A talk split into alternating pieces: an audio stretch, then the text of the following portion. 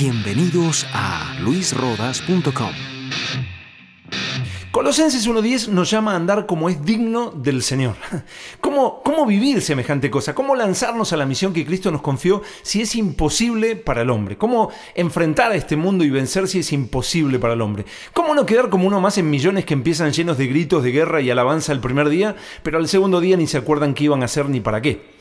A Dios no, no, se le pasó ni por un segundo por su mente que viviéramos todo esto en nuestras capacidades humanas. No, el plan de Dios para el creyente incluye ineludible y fundamentalmente la dependencia total de Dios. Hermanos, sin la ayuda de Dios no hay cristianismo, ni respiraríamos sin Él. ¿Cuánto anhelo dejarlo claro? Necesitamos a Dios. ¿Para cuántas cosas? Para todo. Como cristianos, como siervos de Cristo, como pastores, como padres, como madres, como hijos, como trabajadores, como estudiantes, como pecadores llamados a ser santos, como habla Romanos 1 Necesitamos depender en todas las cosas de Dios. Cada hijo de Dios que fue fiel a Dios en medio de su generación entendió completamente esto. Noé, Abraham, Moisés, Josué, Nehemías, Daniel, Juan, Pedro, Pablo, etcétera, etcétera, etcétera, sacaron fuerzas de debilidad, se hicieron fuertes en batallas, según Hebreos 11:34. ¿Cómo? Dependieron en todas las cosas de Dios.